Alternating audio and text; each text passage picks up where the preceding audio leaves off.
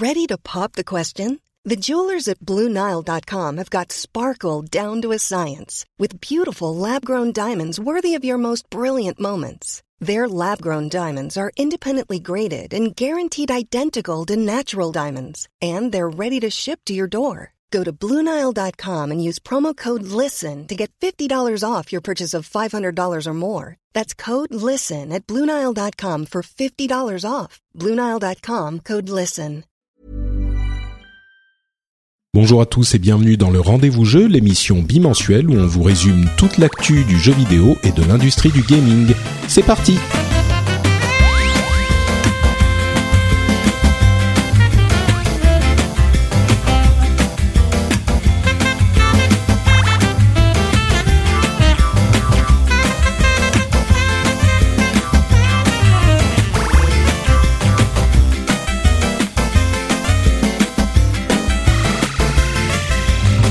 Bonjour à tous et bienvenue sur le Rendez-vous Jeu, l'émission où on vous résume toute l'actu du jeu vidéo, euh, qu'elle soit sur console, sur PC, sur mobile même.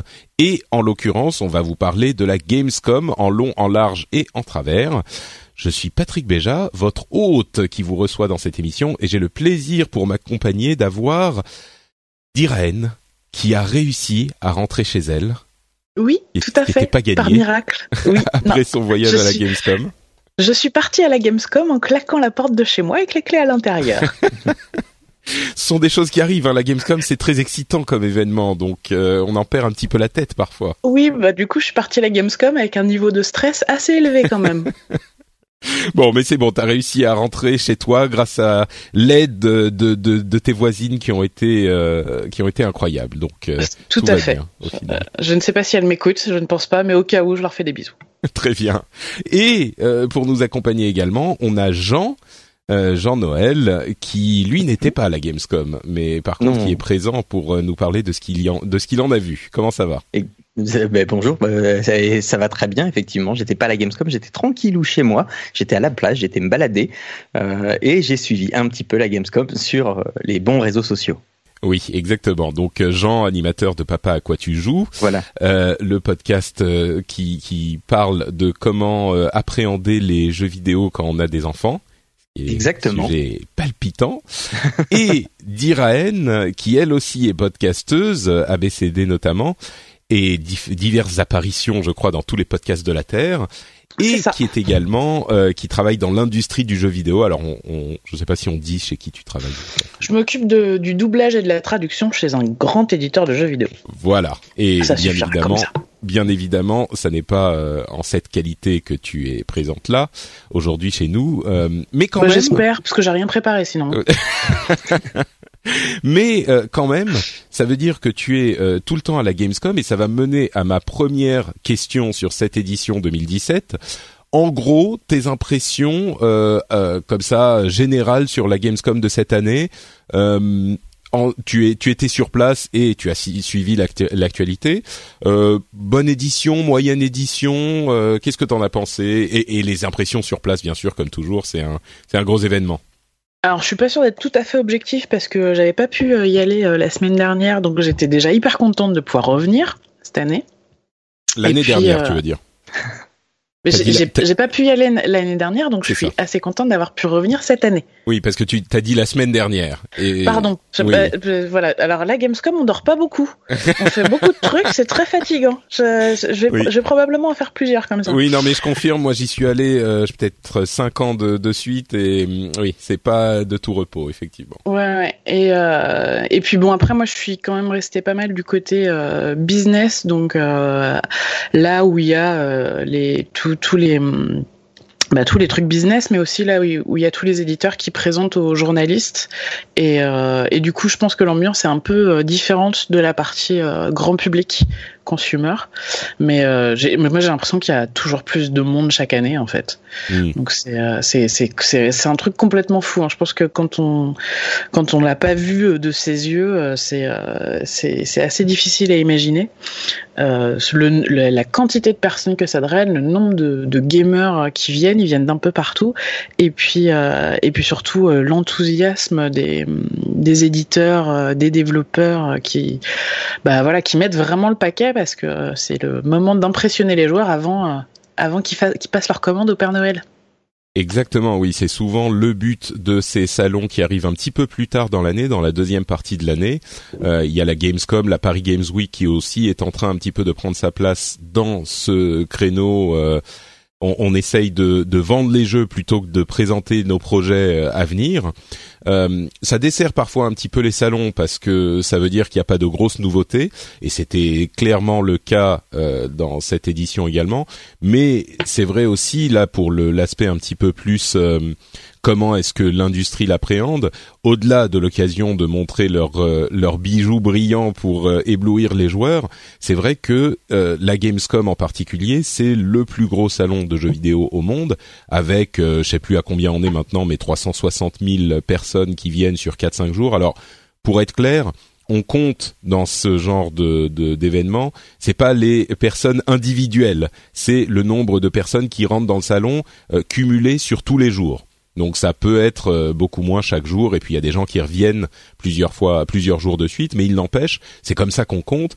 Et euh, pour vous donner une idée, le, le 3 qui est un énorme salon au niveau communication, euh, bah c'est pas un salon public. Et le, le la Gamescom, c'est-à-dire que le 3, il y a peut-être l'équivalent pour si on compte en, en unité d'événementiel, on va dire euh, une halle ou deux euh, pour le 3, alors on va pas définir exactement la taille d'une halle, mais pour vous donner une idée de, de l'ampleur, à la Gamescom, il y en a, euh, je sais pas, peut-être 7 ou 8 quoi. Donc euh, entre une ou deux pour le, le 3 et même pour euh, la Paris Games Week, il y en a peut-être trois, quelque chose comme ça et la Gamescom c'est 7 ou 8. Même le TGS, le Tokyo Game Show, bon, il est plus petit aujourd'hui qu'il ne l'était à l'époque, mais même à l'époque, il n'était pas aussi grand. Euh, le Tokyo Game Show, c'est si je ne m'abuse 120, 150 000 personnes quoi, quelque chose comme ça. Et voir alors c'est la la terreur euh, des professionnels, c'est de d'être euh, dans sur le show floor euh, dans ah le salon pendant les jours publics, quoi, parce que c'est c'est vraiment des marées humaines, quoi. Ah, mais c'est enfin c'est l'équivalent de l'enfer. Moi j'ai beaucoup d'admiration pour pour tous les pour tous les animateurs, les les, les gens qui qui tiennent les stands, etc. Parce que le le niveau de son est incroyablement élevé entre la, le, le bruit que font les gens en parlant entre eux, etc., etc. et et, euh, et le son des jeux qui est mis plus fort pour couvrir ses voix et donc les gens parlent encore plus fort. Enfin, et pour couvrir le son des jeux du stand qui est à côté du à 20 stand d'à côté, c'est, ouais, c'est un espèce de, une espèce de surenchère euh, auditive, enfin sonore, c'est assez euh, assez épouvantable. Et puis euh, et puis il y a des queues euh, devant les bornes de jeux qui sont complètement folles. J'ai croisé plein de gens avec des chaises de pêcheurs, tu sais. Et les, de, voilà, les gars, ils viennent de plus en plus préparés. Et puis il y a aussi des éditeurs qui, ont, qui proposent des chaises en carton. C'est-à-dire ah que oui. c'est une espèce de triangle en carton sur lequel tu poses un autre carton pour faire ton siège. Et voilà. Et, et donc voilà, les, les, gens restent à faire la queue pendant 3-4 heures pour mettre la, la, main sur un jeu. Ouais, et, et, pour euh, mettre la main pendant 20 entre... minutes sur un jeu, quoi. Ouais, c'est ça. C'est entre 10 et 20 minutes de, de, de, de, de test, quoi. Et alors moi, de... et, et, juste parce que tu disais que le 3 n'était pas ouvert au public, il est ouvert depuis cette année. C'est vrai, c'est vrai. Mais ils mais... ouvert cette année. Tu as raison. Mais ça reste hyper cher. Alors pour le coup, les pr le, le, prix d'entrée euh, de, de l'E3, ça doit être 150 dollars, je crois. Et, euh, et euh, il me semble que pour euh, la Gamescom, ça doit être 50 euros pour les 4 jours. Mm. Donc on n'est pas ah du oui, tout sur, les mêmes, sur, le même ratio, quoi. Effectivement, oui. Le 3, disons, il a, il est passé par différentes phases. Il a été un moment semi-public. Aujourd'hui, il est redevenu public. Mais je crois que c'était genre 50 000 places à l'E3, un truc comme ça. C'était beaucoup plus, beaucoup plus petit. Euh, et il continue à augmenter le, la place du public à l'E3, ce qui d'ailleurs, euh, bon, on en parle, on en parlera peut-être un jour, mais ça déplaît à certains. Euh, mais oui, donc la Gamescom, c'est vraiment euh, le gros salon public, la fête du jeu vidéo pour les vrais joueurs entre guillemets. Euh, moi, j'ai toujours du mal à comprendre l'attrait de ce genre d'événement parce que euh, je suis un petit peu agoraphobe. J'adore pas la foule, mais c'est vrai qu'il y a quand même une ambiance très particulière et euh, c'est la, la, rencontre entre entre joueurs, entre gens comme nous, quoi. Et, euh, et tu y vas et c'est juste, il y a des joueurs partout, mais partout c'est euh, c'est assez dingue. Partout où tu vas, c'est euh, enfin c'est comme les conventions de ce type, mais là c'est euh, la, la grande c'est c'est pas une une, une j'allais dire la grande messe du jeu vidéo, c'est pas ça, c'est plutôt le festival. Mm. C'est c'est c'est genre euh, comme un festival de musique, un festival de rock quelque part où c'est un petit peu le bordel. Euh, il pleut, t'es dans la boue, il y a du monde partout, les toilettes sont bouchées euh, et tu manges des des hot dogs dégueulasses. Sauf que là, c'est la même chose, mais pour les jeux vidéo. Et il y a une certain, un certain plaisir, une certaine joie à cette. Euh, ouais, c'est moi, c'est le truc qui me frappe à chaque fois par rapport à la Paris Games Week. Par exemple, je trouve qu'il y a quelque chose de beaucoup plus joyeux et festif euh, à la à la Gamescom qu'à la Paris, par exemple. Ouais. Bah. Ouais. Les gens sont. Il y a, tu vois, il y, a il y a une ambiance. Les gens sont contents d'être là et euh, il n'y a pas. Enfin, c'est. Je sais pas. Je me sens moins oppressé euh, à la Gamescom que euh, qu'à la Paris Games Week. Alors c'est peut-être une histoire de d'espace aussi. Euh, le salon étant très très grand, il y en a pour tous les goûts. Les gens sont moins concentrés sur sur des certains endroits, mais ouais. il y a une ambiance particulière. Ouais, ouais, c'est assez vrai. Et puis il y a des currywurst, euh, des gens en sandales avec des chaussettes dedans, tout ça, c'est l'Allemagne, quoi. Donc euh, forcément, euh, la bière, etc. Ça met, ça met une coloration spéciale à la, à la Gamescom, évidemment. C'est vrai. bon, si on si on doit parler du de l'ambiance en France, je crois que le, le, le cynisme pourrait être évoqué aussi. on le ressent également à la Paris Games Week, je crois. Mais ça, ça serait une autre une autre conversation. Euh, moi, pour être extérieur à, à ça, euh, j'ai, enfin, j'ai jamais mis les pieds, mais de l'extérieur, j'ai l'impression que c'est euh, Oktoberfest, mais pour euh, pour le jeu vidéo, en fait. Ouais, ouais, ouais, non, mais c'est c'est un petit peu ça, c'est un petit peu ça.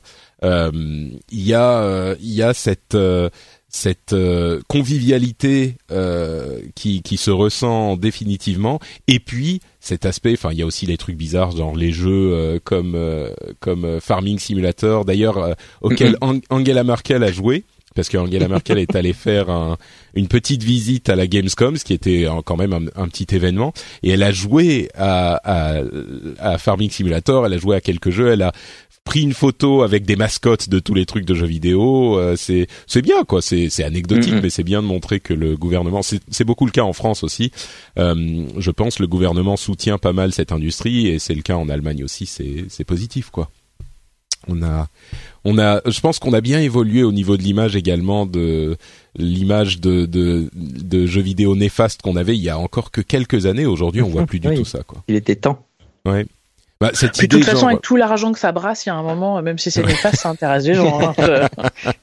non, c'est sûr. Mais tu sais, le, ne serait-ce que la Gamescom euh, aurait aurait donné lieu en France, en, en Allemagne, à des articles du genre ah tu vois des trucs un petit peu condescendants euh, tous ces les jeunes qui passent leur temps devant le, les jeux vidéo ou devant la télé ou machin.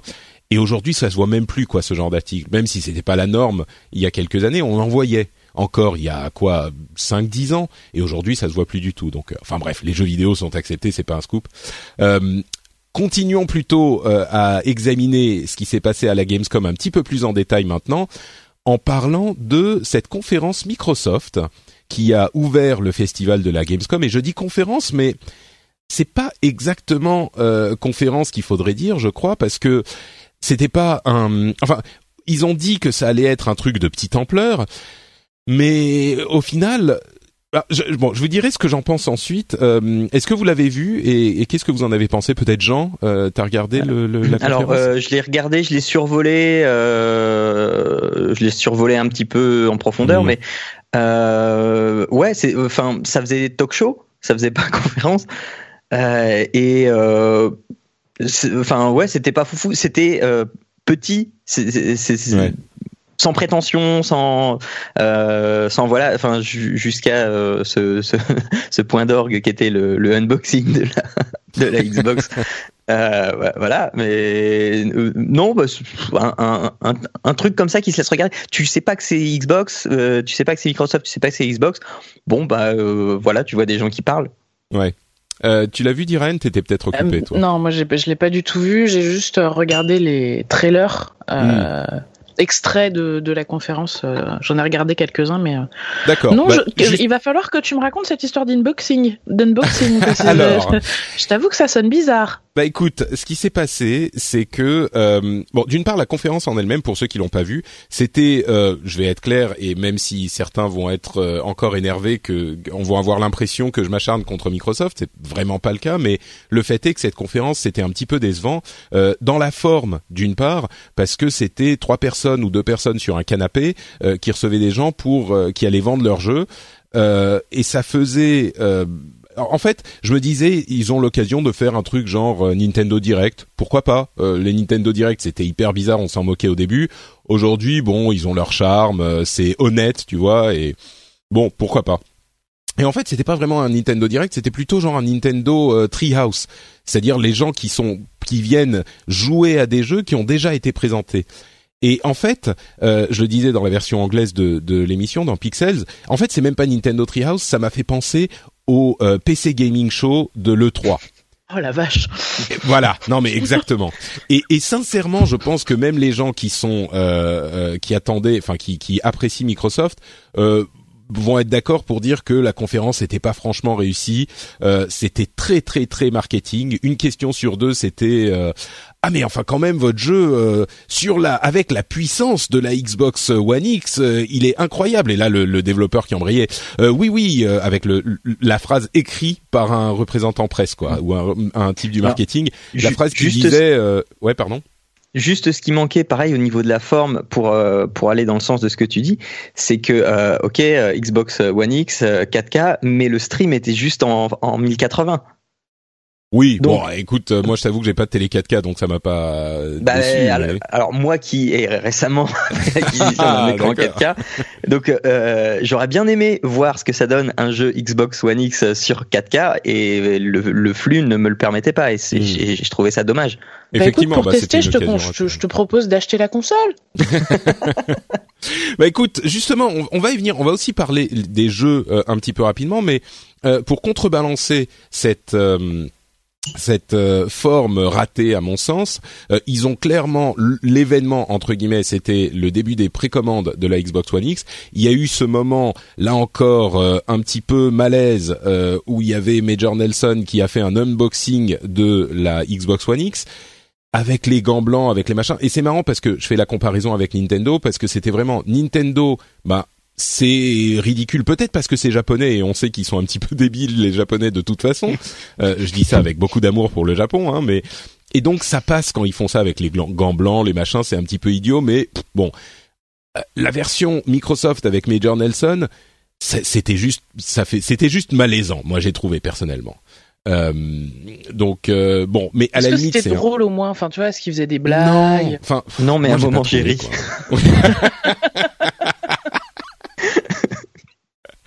bah oui, effectivement, je pense que ça décrit bien la situation. Bien joué, Jean.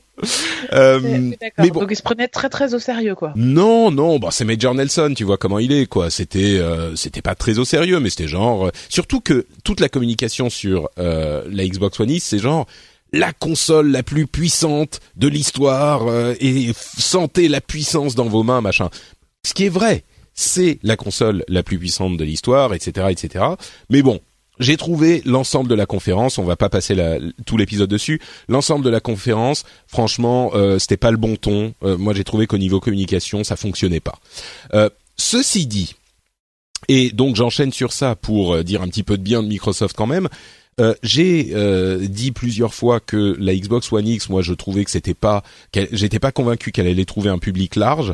je trouve que en cherchant bien, c'est ce que je disais dans le rendez-vous tech il y a quelques jours, en cherchant bien, on peut peut-être trouver le public de la Xbox One X, c'est les gens qui veulent une machine super puissante, bah c'est comme ça qu'ils la vendent, euh, genre la puissance d'un PC haut de gamme dans une console euh, à laquelle ils vont pouvoir jouer affalés dans leur canapé pour un tiers ou un quart du prix du PC équivalent.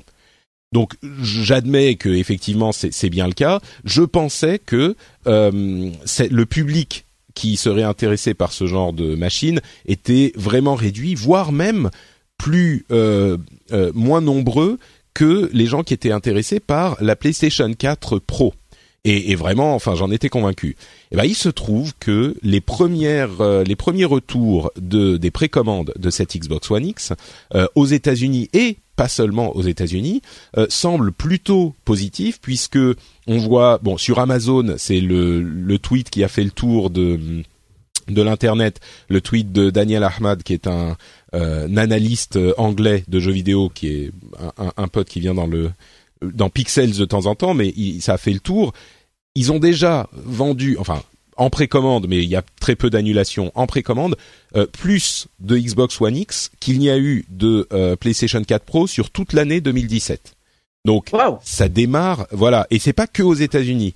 Donc il semblerait que euh, Microsoft a vraiment vu un public. Alors c'est le tout début, hein, c'est quelques jours, c'est les précommandes, c'est le premier Project Scorpio. Euh, moi je disais, mais enfin quel intérêt d'avoir une édition spéciale pour une, un lancement de console peut-être, mais une mise à jour de console, ça me paraît bizarre. Bah visiblement ça se vend comme des petits pains. Euh, il semblerait qu'ils ont vraiment euh, euh, bien ciblé le public, euh, qu'il y a un vrai contingent de, de gros fans qui sont qui attendent ce type de machine ça démarre très bien. Donc euh, peut-être que euh, moi et, d'autres, euh, on s'est planté et qu'il y aura un vrai public pour la Xbox One X qui représentera une part. Pour info, les PlayStation 4 Pro représentent 20% des ventes de PlayStation 4 au total depuis son lancement. Alors c'est pas énorme. Si la Xbox One X fait mieux, ça pourrait représenter un petit peu plus. Bon, en tout cas, il y a clairement au lancement au moins un engouement pour cette console, ce que j'attendais pas quoi. Après, la vraie question, c'est est-ce que euh, c'est euh, des, des, des, gens qui sont déjà acquis, c'est-à-dire des gens qui ont déjà une Xbox qui vont prendre une. Euh, ah, ça, je pense que c'est essentiellement le cas, oui. Et Xbox ou au moins des gens qui sont tellement fidèles à la marque Xbox. Je pense pas qu'il y ait de nouveaux acquéreurs, ouais. C'est vrai. Si, parce que s'ils arrivent à grappiller quelques parts de marché à, PS, à Sony, ça pourrait être carrément. Je crois que c'est même carrément pas le but, intéressant en fait. pour eux, mais. Ouais, je crois que c'est pas le but. C'est c'est juste un upsell pour des des gens qui sont qui sont déjà. Alors ils ont euh, quand même plus d'une centaine de jeux qui sont améliorés pour la Xbox One X. Euh, donc effectivement, Jean, à défaut d'avoir pu voir ce que ça donnait sur ta télé 4K, euh, bah tu pourras effectivement avoir la console elle-même, pardon, et, et avoir plus de 100 jeux qui seront améliorés. Donc il y a un vrai catalogue. Il faudra voir comment ils sont améliorés. Ça sera, je pense, essentiellement du du au niveau, enfin, genre des textures et de la résolution et peut-être du HDR, mais Bon, il faudra voir. Mais euh, mais voilà, donc il y a un catalogue. Ils ont présenté plein de jeux qui seront améliorés pour Xbox One X, notamment euh, au hasard Assassin's Creed Origins, euh, enfin Shadow of War. Il y en a plusieurs. évidemment, les jeux les jeux Microsoft comme Forza Motorsport 7 qui sort à la rentrée, etc. Et bah justement, ça nous donne l'occasion de parler des jeux qu'ils ont évoqués dans cette dans cette conférence.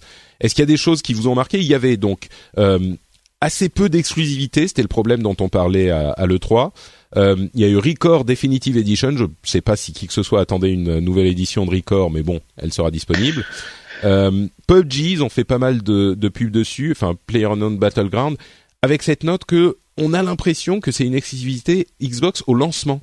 Euh, c'est pas confirmé, mais il semblerait que ça soit uniquement. Euh, et si c'est le cas, ça veut dire que euh, les, les, joueurs de PlayStation vont devoir attendre probablement un petit peu plus longtemps euh, que les joueurs Xbox pour ah bah pouvoir mettre la main dessus. Ça c'est sûr, ça sera, je pense que ça sera une grosse, enfin une exclusivité temporaire, mais assez longue quoi, parce que vu comment ils en parlent, ça sera au moins six mois, un an, je crois.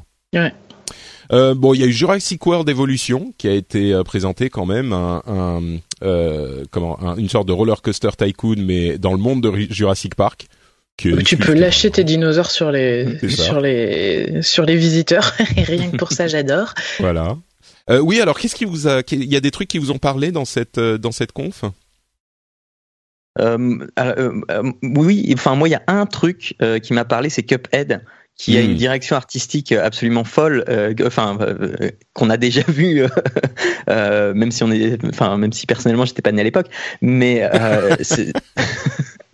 ce, ce, ce, ce, dessin animé, euh, euh c'est fou quoi. C'est animé comme euh, euh, alors pour euh, pour les gens qui savent pas de quoi je parle et qui ont peut-être des enfants.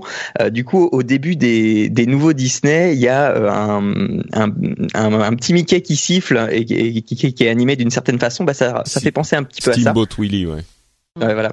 C'est les, bah, les, animations Disney des années 20-30, quoi. Ouais, c'est ça. Et, et c'est juste magnifique, quoi. J'en peux plus de l'attendre, celui-là. Bah, celui-là, je pense qu'il y a effectivement, euh, là pour le coup, il arrive euh, bah, très très bientôt, quoi. C'est c'est le 29 septembre. Mhm. Sur Xbox et sur Steam, entre parenthèses. Ils ont beaucoup poussé le PC d'ailleurs. Ils ont poussé Mixer, leur service de streaming. C'était beaucoup beaucoup de marketing cette euh, cette conférence. Ils ont beaucoup poussé le PC, j'ai trouvé. Mais donc Cuphead sera disponible sur sur Xbox et sur Steam. Mais le, la plus grosse news pour Cuphead, c'est que euh, on, a enfin compris pourquoi il a été décalé depuis tellement longtemps, euh, depuis euh, avant même la naissance de, de Jean. c'était parce que au départ c'était un boss rush ce jeu. Il y avait uniquement des boss et là, c'est devenu euh, un run and gun slash euh, shoot them up. Donc il y a vraiment des niveaux à traverser. C'est pas un jeu facile, euh, même s'il y a un mode un petit peu plus facile. mais donc c'est un vrai jeu complet, quoi. C'est pas juste. Enfin, bien sûr, les boss rush c'est des jeux complets, mais là, il y a en plus des boss rush un jeu des, des, des niveaux. C'est un run and gun. C'est un vrai truc plateforme tir entier. Donc ça justifie quand même le, le, le retard, je trouve.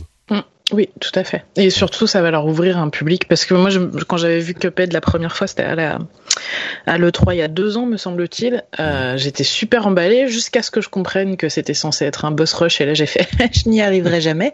Et, euh, et là, savoir qu'il y a des niveaux entre, je suis re-hypé à nouveau.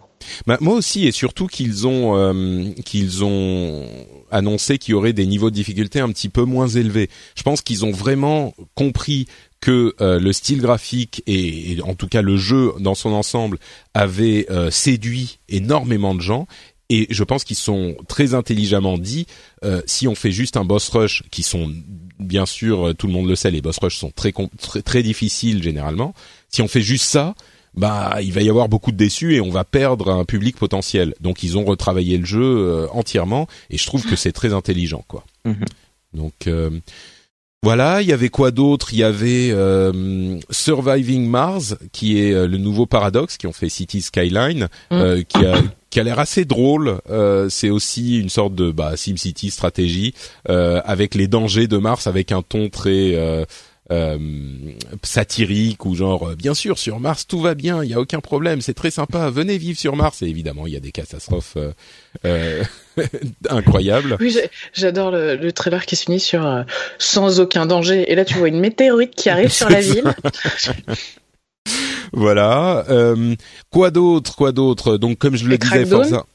Pardon? Il y a Crackdown qui a été qui a été annoncé comme repoussé. C'est ça. Euh, ils ont dit d'ailleurs récemment qu'ils étaient, ils avaient peut-être euh, fait une erreur en l'annonçant trop tôt. Euh, je pense que c'est clair. Malheureusement, Crackdown, qui était l'un des des jeux qu'attendaient beaucoup de gens sur Xbox, bah, il a été décalé à 2018.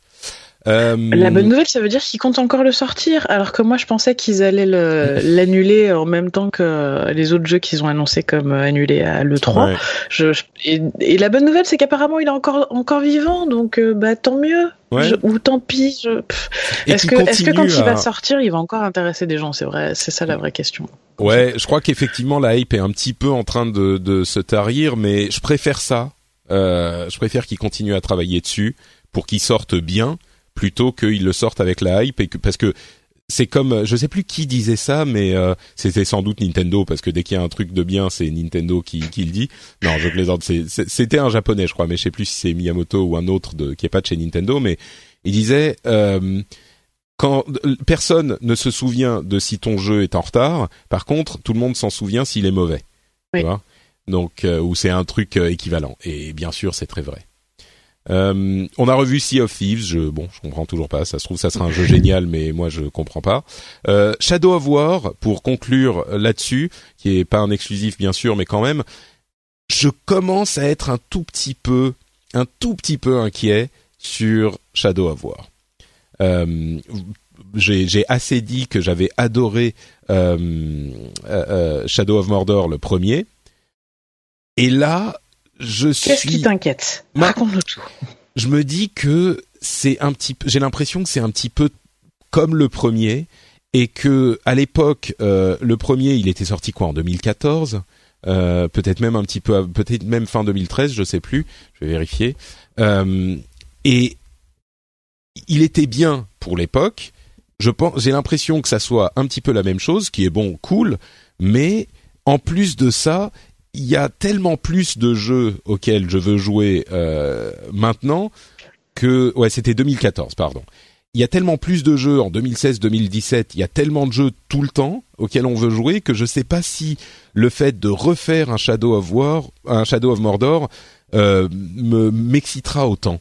Mais enfin, c'est juste une toute petite inquiétude. Hein. Je suis quand même, je vais, je vais l'acheter et je vais y jouer, j'en suis sûr. Mais voilà, j'ai juste, j'ai eu ce petit moment de, euh, est-ce que, je sais pas, on verra. Mais euh, après, pour avoir discuté avec quelques personnes qui ont mis la main dessus et puis euh, qui ont échangé un peu avec les développeurs, clairement, c'est c'est un c'est ils n'ont pas tout refondu. C'est un espèce de 1.5. Euh, bah, comme toutes les suites, quoi. On s'en plaint de temps en temps, mais les suites, c'est toujours ça. C'est une amélioration. C'est-à-dire qu'ils ont identifié toutes les faiblesses, ils ont écouté les joueurs et puis ils ont décidé de, bah, de, d'améliorer euh, tout ce que, tout ce que, mm. tout ce qu'en effet était un peu faible. Donc il y a plein de choses qui étaient, euh, entre autres, il y avait des mécaniques de gameplay qui étaient super cool, mais plus tu t'approchais de la fin du jeu, plus elles étaient visibles. Bon, bah, ils ont, ils ont bossé un petit peu ça pour que pour que ce soit un peu plus euh, invisible pour les joueurs et puis mm. que ça gagne un peu en profondeur. Et là, je parle des systèmes de Nemesis. Ouais. Et euh, mais voilà, oui. Bah, après, il est super chouette et les gens qui tout unanimement, tous les gens qui qui, ont mis la main dessus ont, ont passé un bon moment et l'ont trouvé euh, plutôt cool. Après, est-ce qu'il arrivera à se faire sa place sur le marché au moment où il va sortir? Il est prévu pour quand? Euh, Que je dise pas de bêtises, c'est le 10 octobre? Ouais, c'est ça, 10 octobre. Ouais, ça, ça, va peut-être être douloureux de sortir au milieu de, de tous les jeux de Noël. C'est vrai. Mais bon, enfin, euh, moi, c'est vraiment une mini inquiétude qui est qui est irrationnelle, quoi. Je sais à quoi m'attendre et je pense que c'est ce qu'on va avoir. Mais bon, tu me rassures un petit peu aussi. Euh, je pense que c'est c'est c'est la même inquiétude en fait que j'ai pour Destiny 2. Et Dieu sait que j'aime Destiny. Mais euh, j'ai des petits moments comme ça où je me dis, euh, est-ce que ça sera vraiment genre, est-ce est-ce que mon excitation pour ces jeux est justifiée? Bon, bah on verra. Euh, donc je pense que c'est à peu près tout pour Microsoft. Est-ce que vous avez des choses à ajouter? Ah mais non, attendez, je dis une bêtise. Euh, oui, quand oui, même. Non mais quand même. Euh, c'est parce que c'était pas annoncé pendant la conférence, c'était quelques heures après. mais vas-y, Diren, t'as l'air. T'as l'air de... Age of Empire 4, voilà. quoi. Oui. Ah ça te laisse sans voix. c'est à peu près tout ce que je peux dire. bon, c'est Relic euh, qui fait euh, Age of Empire 4, euh, donc c'est plus le même développeur, mais enfin quand même, je pense qu'on peut faire confiance à Relic. Le trailer d'annonce, bah c'est juste un trailer d'annonce, on voit rien ni du gameplay ni de ni de rien du tout. Mais quand même, est-ce que tu peux énorme promesse d'épicness. Bah, est-ce que tu peux nous parler d'Age of Empire pour pour certains de nos plus jeunes auditeurs qui n'auraient peut-être même pas plus jeunes, mais certains de nos auditeurs qui sauraient pas de quoi il s'agit? Euh, bah Age of, Age of Empire, c'est euh, c'est c'est du euh, c'est quoi comme type de jeu? C'est de la, stratégie quoi. Ah, stratégie, ouais. Euh, oui, oui, c'est de la stratégie. Mais en fait, on, on gère des empires et euh, je je sais pas comment parler de ces jeux. Comment est-ce qu'on peut ne pas connaître Age of Empire C'est de la stratégie en temps réel c'est oui, gestion, c'est comme euh, c'est une sorte entre euh, SimCity et euh, et euh, euh ah. Bon, enfin bref, oui, les gens connaissent Age of Empire. mais mais le, le 3 était sorti il y a quoi, presque 8 ans, quelque chose comme ça? Ah, J'ai l'impression que c'était il y a plus encore. Moi. Encore plus? Attends, 2005. 2005, oui, 12 ah, ans Age of Empire. Je crois qu'il y a eu des, des, extensions et des trucs comme ça, mais oui, donc les les fans sont euh, sont excités d'avoir le nouveau. C'est le genre de jeu où tu te dis bon, encore un tour, bon encore encore une heure, juste un petit peu. Et, euh, et effectivement, tu passes des de, de, très nombreuses nuits dessus. Euh, annoncé, on n'a pas vraiment pas beaucoup de détails euh, sur le jeu. Donc, euh, je sais pas si on peut en dire énormément de choses, mais euh, mais oui, c'était clairement un des moments forts. C'est un jeu qui sort sur sur PC. Donc euh, voilà, c'est pas sur Xbox par contre. C'est sans doute pour ça que c'était pas dans la pendant la. C'est c'est un type de jeu qui a été en plus énormément copié euh, sur euh, sur pas mal de jeux mobiles, voilà où on où voilà, on vous demande de gérer votre votre petite votre empire. Enfin, votre, ça ressemble à un village, une ville, un truc. Enfin, on a des, des des constructions, des buildings, et, euh, et, on gère les productions, et on gère son armée, et on essaie de gagner du terrain. Euh, mm. C'est, euh, c'est ça, enfin c'est c'est un des piliers de tout un tout un système de jeu, euh, toute une galaxie de jeux aujourd'hui quoi. Ouais. Et je pense à je pense à Settlers, je pense à enfin voilà, il y a plein plein de plein plein de jeux qui ressemblent à ça mais J'allais dire Age of Empire, comme c'est un des tout premiers, c'est un très vieux jeu, ça reste une énorme référence. Bien sûr. J'allais dire civilisation pour les trucs euh, un petit peu similaires et c'est le, le, nom qui m'a échappé tout à l'heure. Oui, il y, a du, y a du brouillard de guerre, il y a du... Enfin bref, c'est un, un classique. Si vous cherchez sur Internet euh, Age of Empire, vous tombez sur des images qui vont vous faire penser à tout un tas de jeux, euh, hmm. tout un tas de très bons jeux en général. Donc voilà, c'était la dernière annonce de cette euh, conférence, euh, même si elle n'en faisait pas exactement partie. Euh, donc je pense qu'on peut avancer sur la suite de la Gamescom, avec notamment la conférence EIA, qui là encore était pas, il y a, bah, a vraiment pas eu je pense que c'est le cas pour toute la Gamescom. Il n'y a pas eu de grosses annonces de nouveautés, quoi. Et d'une manière générale, euh, parfois dans certaines certaines Gamescom, on a des annonces de niveau, nouveautés. Là, on était euh, très tard dans le mois d'août, donc peut-être que ça a poussé les gens, les développeurs, les éditeurs à moins euh, vouloir annoncer de trucs à ce moment-là, à moins attendre. Il y a un jeu qui a été annoncé quand même, c'est Anno 1800, Anno 1800, mm. tout court.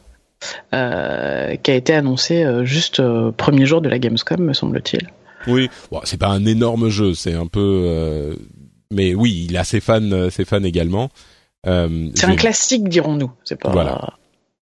Ouais, mais mais Avec je veux dire, c'est pas qu'il n'y a pas eu. Non, vas-y, vas-y.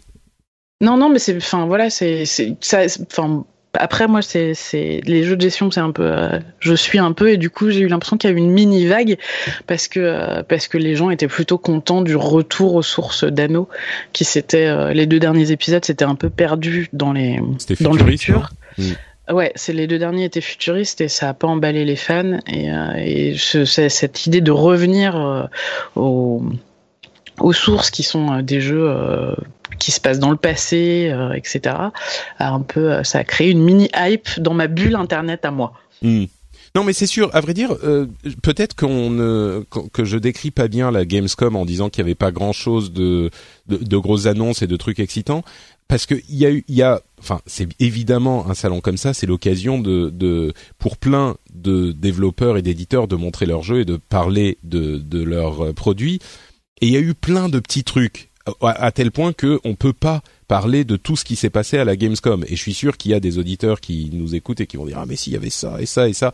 Oui, mais le, rendez-vous jeu, c'est une émission où on parle de euh, la culture euh, vidéo dans son ensemble, un petit peu grand public, on va dire. Et, donc, si on devait commencer à parler de tous les entre guillemets petits jeux qui ont été euh, dont on pourrait parler, bah l'émission devrait durer 8 heures, quoi. Donc c'est c'est un petit peu euh, compliqué. c'est souvent l'occasion pour euh, les éditeurs de donner plus d'informations sur des jeux qu'ils ont juste teasés à l'E3. C'est-à-dire qu'à l'E3, ils font les annonces et à la Gamescom, ils rentrent dans les détails un peu techniques qui, du coup, si on a, si on n'est pas vraiment euh, intéressé par le jeu, euh, passe un peu au-dessus. C'est ce qui s'est passé aussi un peu avec Blizzard, par exemple, mhm. euh, qui, leur, leur, comme d'habitude, leur vidéo était folle, mais ils ont surtout annoncé des trucs assez détaillés.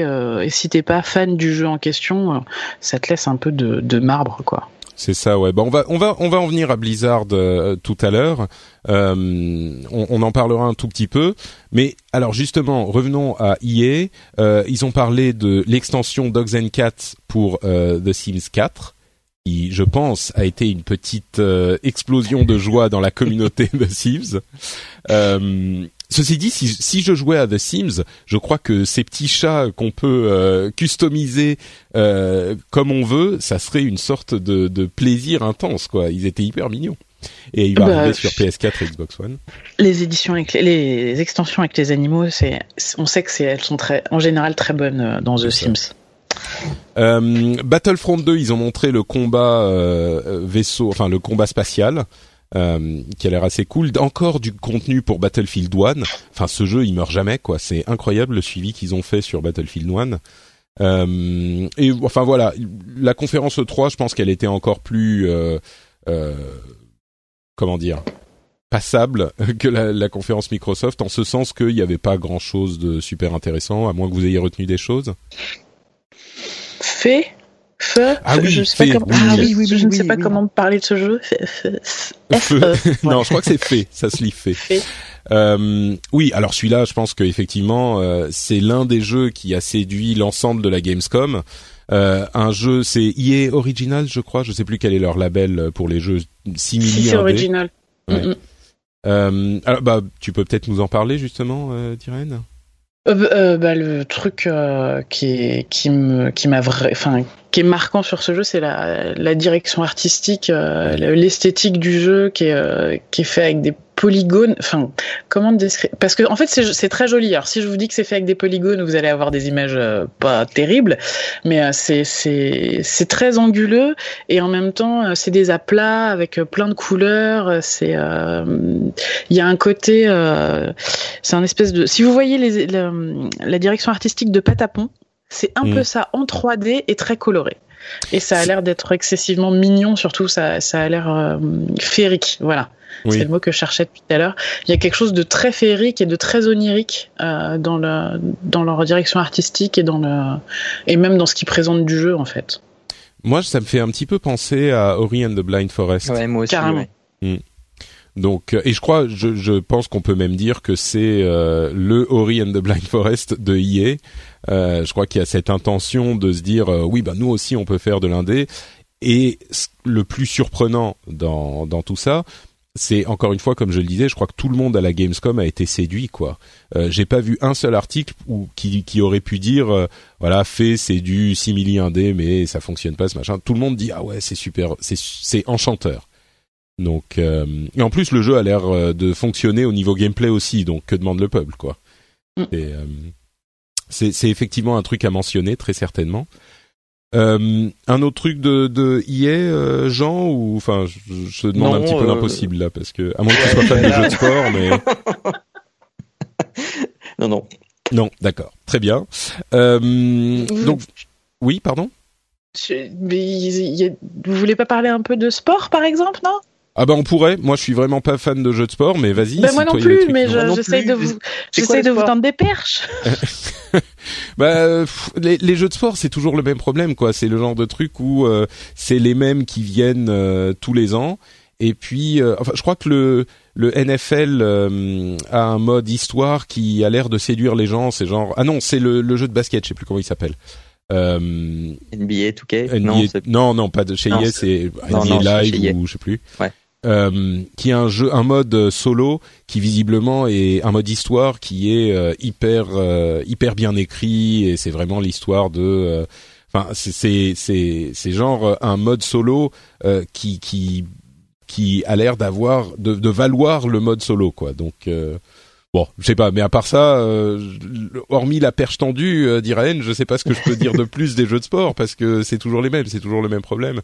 Euh, oui, mais c'est pas moi qui vais t'aider. Hein. Ouais, je pense qu'il faut être très très, enfin, euh, faut vraiment suivre l'actu de ces jeux en particulier. C'est comme un MMO quoi. Euh, si tu tu parles de la nouvelle extension de World of Warcraft quand quand il y en a une qui est annoncée, moi je pourrais t'expliquer tout dans les détails, mais c'est parce que j'aime World of Warcraft. Je crois que les gens que ça intéresse pas sont moins euh, ouais, moins client quoi. Donc euh... alors après d'un point de vue purement factuel euh, sur le stand de enfin sur la partie euh, IA Boost IA accessible aux aux consommateurs. Euh, ils a, au niveau déco, ils avaient mis le paquet. C'était vraiment hyper chouette. Il y avait une espèce d'énorme arche euh, pour euh, Need for Speed mmh. avec des ah, voitures oui, dessus. Ils ont remontré effectivement ces Payback, Need for Speed Payback. Ouais qui est vraiment, bah, comme on le disait les autres fois, euh, euh, Fast and Furious, uh, need, and, need for Fast and Need for Furious, quoi. Voilà. Et, et puis au fond, il y avait euh, Battlefront avec euh, le X-wing, euh, la, il y avait les, la garde impériale, oui, la garde impériale. bref, niveau déco, c'était, c'était, ça pulsait grave. Et puis, et puis leur jeu de foot là. FIFA? FIFA, merci. Oh là là, la fatigue.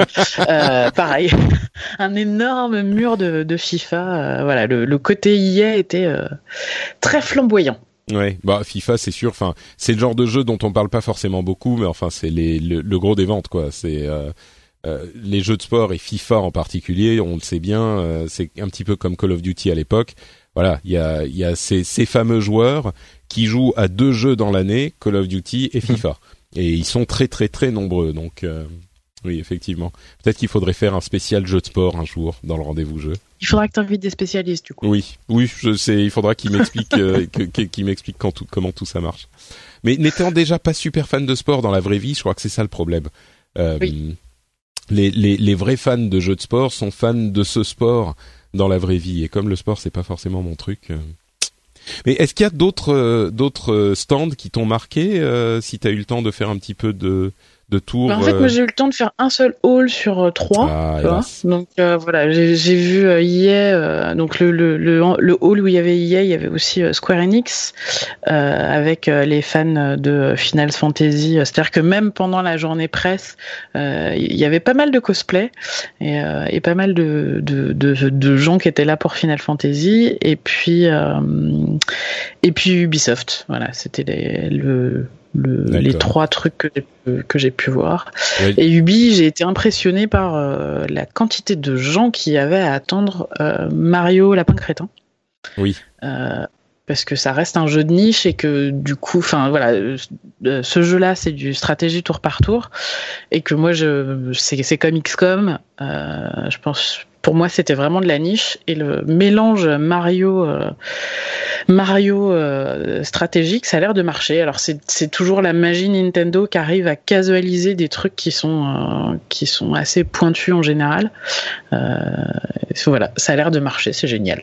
Oui, bon, je pense que ça te rend particulièrement content. Eh oui. Euh, oui, bah c'est sûr qu'il y a beaucoup de gens qui l'attendent et puis il sort bientôt là, c'est dans, dans quelques jours. 29, le 29, ouais. Voilà. je crois que c'est le même jour que XCOM et là ma vie va devenir très très compliquée. euh, Qu'est-ce que je voulais dire? Je voulais dire un truc à un moment et puis j'ai oublié. Euh, tu parlais de ah oui euh, Final Fantasy. Il y a un truc hyper bizarre qui a été annoncé c'est le Assassin's Festival dans Final Fantasy 15 Final Fantasy 15 euh, qui est un DLC avec Assassin's Creed dans Final Fantasy 15 mmh. le, truc euh, improbable et ah je suis complètement passé à côté de ça. Ah, c'est vrai t'as pas vu ça?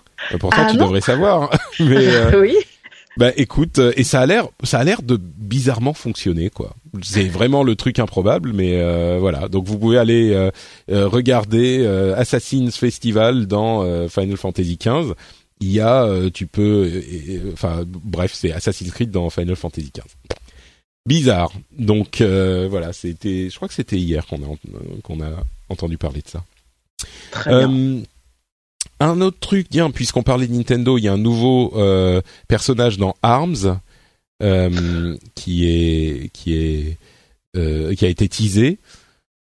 Bon, j'avoue que Arms, quand à chaque fois que je dis ça, les gens me tombent dessus, mais je pense que Arms, c'est c'est un petit jeu marrant, mais enfin c'est pas Splatoon quoi. Splatoon a fait énormément de bruit et reste un énorme succès. Je pense que Arms, on en entend déjà beaucoup beaucoup moins parler.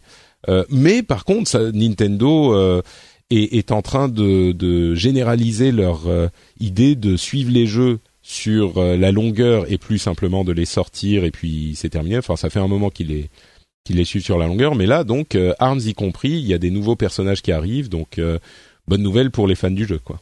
Ouais. Mm, mm.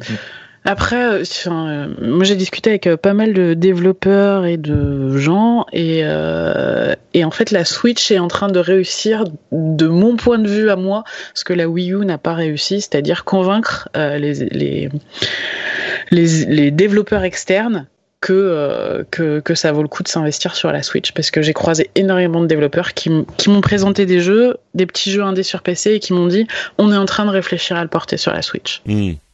Bah, écoute, c'est effectivement une confirmation de ce qu'on euh, ressent depuis la sortie de la console. Euh, c'est non seulement une réussite pour Nintendo contrairement à la Wii U. Bon, ça c'est mm. plus approuvé, mais en plus elle est en train de se faire une place particulière dans cette industrie. Euh, bah, En fait, c'est hyper bizarre parce que l'appel d'air qui s'est pas fait sur la Wii U, c'est-à-dire au lancement de la Wii U, il n'y avait pas de catalogue et personne n'y a été. Euh, là, le catalogue de la Switch est pas bah, forcément, elle, elle vient d'être, elle vient d'être lancée, donc le catalogue est pas fou et tout le monde a envie de s'y engouffrer pour se placer dès le début. Donc, euh, je sais pas ce que Nintendo a réussi. When you're ready to pop the question, the last thing you want to do is second guess the ring. At BlueNile.com, you can design a one-of-a-kind ring with the ease and convenience of shopping online. Choose your diamond and setting. When you find the one, you'll get it delivered right to your door. Go to Bluenile.com and use promo code LISTEN to get $50 off your purchase of $500 or more. That's code LISTEN at Bluenile.com for $50 off your purchase. Bluenile.com code LISTEN. I'm Sandra, and I'm just the professional your small business was looking for. But you didn't hire me because you didn't use LinkedIn jobs. LinkedIn has professionals you can't find anywhere else, including those who aren't actively looking for a new job but might be open to the perfect role, like me. In a given month, over 70% of LinkedIn users don't visit other leading job sites. So if you're not looking on LinkedIn, you'll miss out on great candidates like Sandra. Start hiring professionals like a professional. Post your free job on linkedin.com/people today. Euh, en termes de communication aussi, c'est l'extrême engouement des joueurs, mais euh, mais bah, je crois ils que ont réussi. Euh, c'est les ventes tout bêtement. Ils vont faire euh, autant de ventes sur la première année ou presque qu'ils ont fait sur toute la vie de la Wii U, quoi. Euh, enfin, il y a ça d'une part, et puis ce dont on parlait au moment de la sortie, le concept fonctionne le concept de la Wii U n'a jamais convaincu personne. Tu la prenais en main, c'était bizarre. La mablette, euh, ça, ça, ça marchait pas. Elle était trop grosse, l'écran était moche, euh, il servait à rien, machin. Là, au-delà des ventes, il y a en plus le fait que bah, la console est cohérente au niveau matériel et au niveau expérience d'utilisation. Donc je pense que l'enthousiasme est, est, existe des deux côtés. C'est-à-dire qu'il y a un enthousiasme niveau marketing parce qu'elle se vend bien et donc euh, tu penses que tu vas faire des ventes.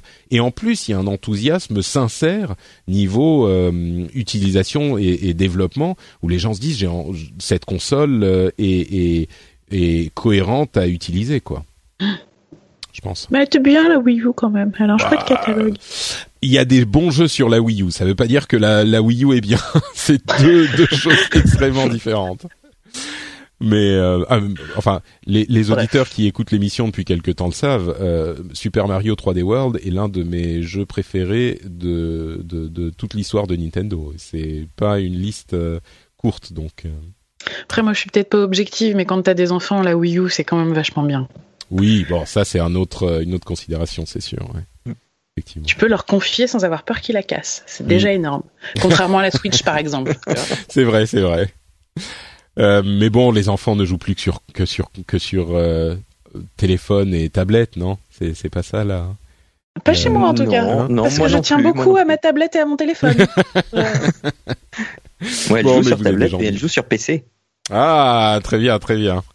Jean est, une personne de qualité.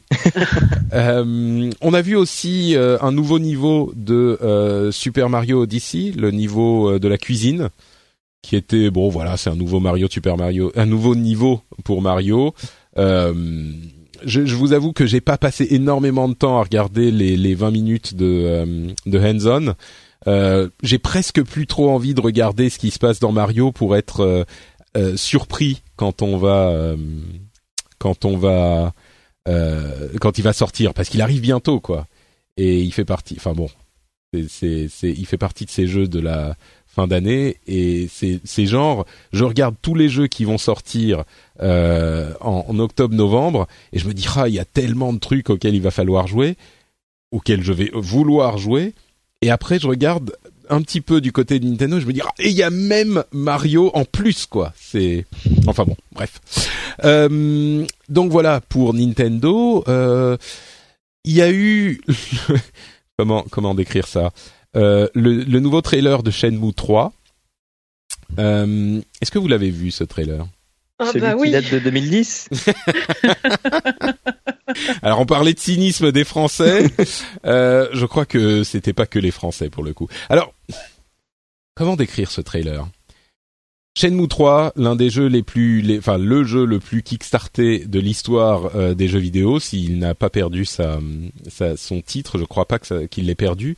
Euh, le, graphiquement, il est effectivement en 2010. Euh, je pense que c'est pas trop exagéré de dire ça.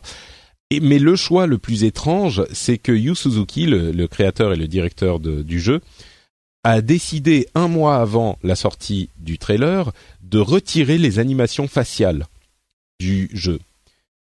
Ah, bah mais c'est rassurant. Bah, c'est rassurant de savoir qu'il les a retirés. Ah non, mais non, si, parce que tu vois, quand tu regardes le truc et que tu vois les animes faciales, tu fais. Euh, non, mais il y en a pas. Effectivement. Il y en a pas. mais du coup, savoir qu'il les a retirés, c'est rassurant. D'une certaine manière, oui. Voilà, bah, ça, ça, ça, ça, te donne un peu d'espoir pour la suite. Bah, le truc, c'est que au-delà de ça, le jeu est moche. Et puis surtout, euh, pourquoi Et, et oui, enfin. Hein. Non, mais enfin, soyons honnêtes. Il est, il est, c'est un jeu. Enfin, il est moche. C'est, c'est, c'est un jeu euh, de la génération précédente. Mhm. Non? Ou alors c'est une impression, mais enfin vraiment. Non, mais, euh, alors moi je suis hyper indulgente, mais parce que c'est Shenmue et que t'attends la suite de Shenmue, c'est ça?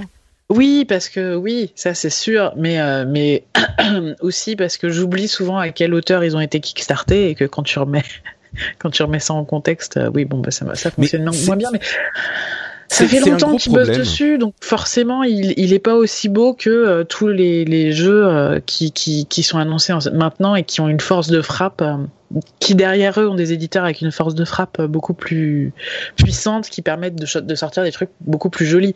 Je me dis que Shenmue aurait pu être plus moche que ce qu'ils nous ont montré quand même.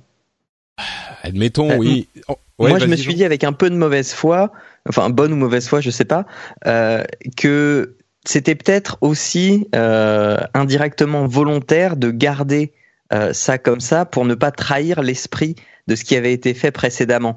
Parce que si tu euh, le transposes avec des avec des visuels à la, à, la, pointe, du coup tu risques de trahir la fanbase qui est énorme et, de, de dire que ah non lui c'est plus mon héros.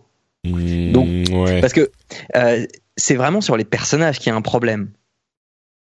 Oui, oui, non, mais je suis d'accord. Ils sont effectivement assez fidèles. Enfin, une évolution de ce qu'on connaissait à l'époque.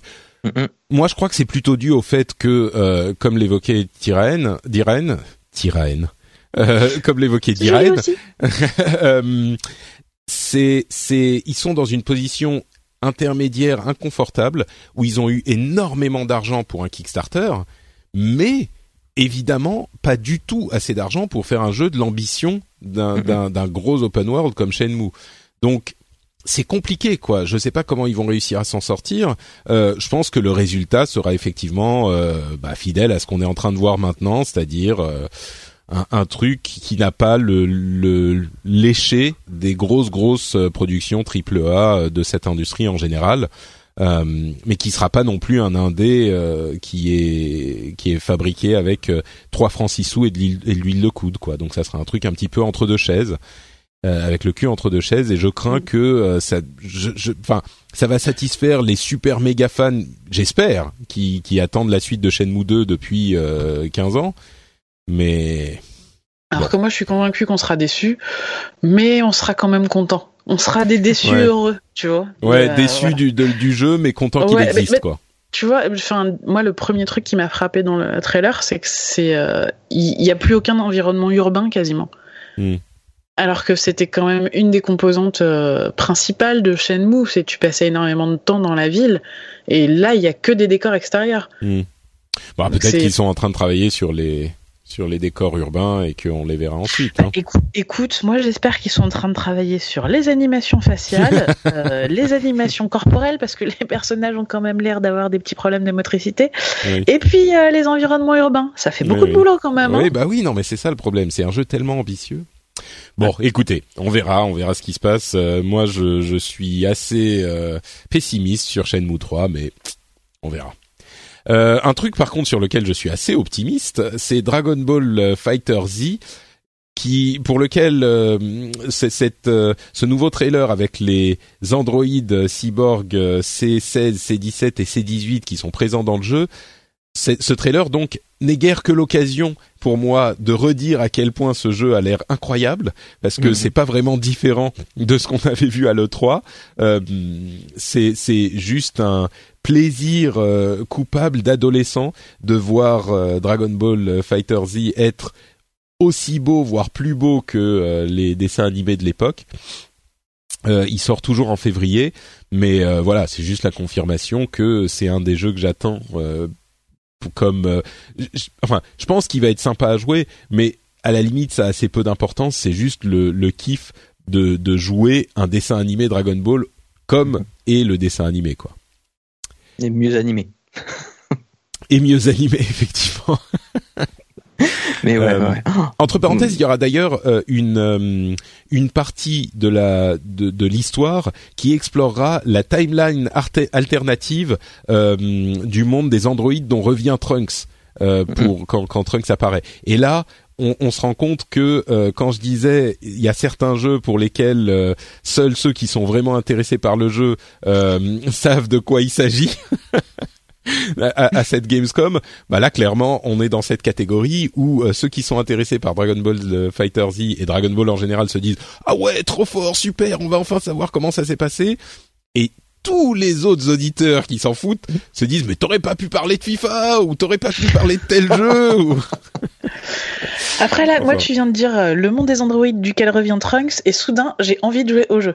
Ah bah tu vois voilà. parce que moi je suis pas, je suis pas très euh, jeu de fight. Alors le truc qui est cool avec Dragon Ball, c'est que ça va être pour une fois un jeu qui va être cool à regarder, parce que mhm. comme vous disiez, il ressemble vraiment au dessin animé.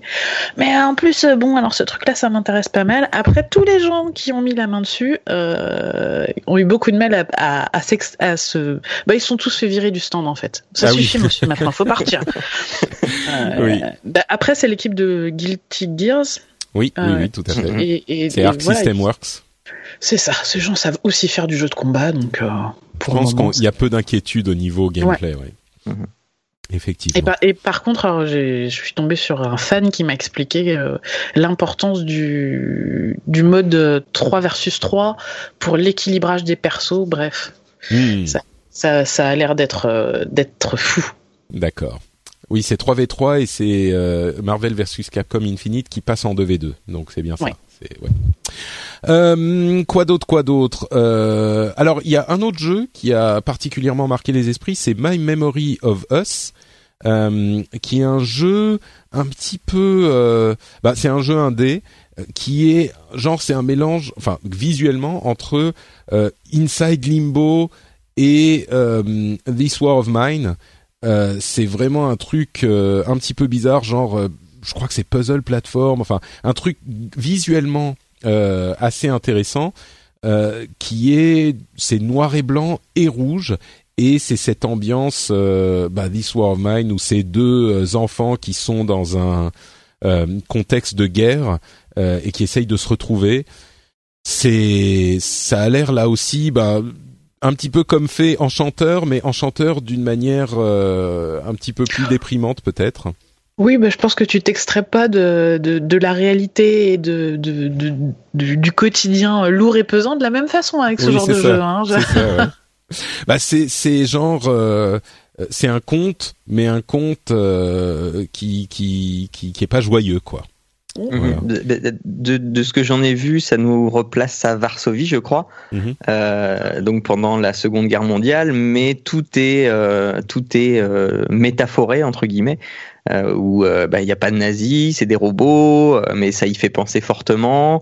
Et euh, comme dans Soldats inconnus, mémoire de la Grande Guerre, il n'y a pas de violence. Il y a, enfin, il n'y a pas de violence. le, la pire violence qu'on voit, c'est de tirer sur des robots avec des fléchettes en caoutchouc. Hmm. Donc c'est genre un conte raconté par par les enfants quoi. Voilà, et visuellement, euh, je rajouterais aussi, ça me fait penser aux productions euh, 2D Boys, euh, ceux qui ont fait World of Goo. Mm-hmm.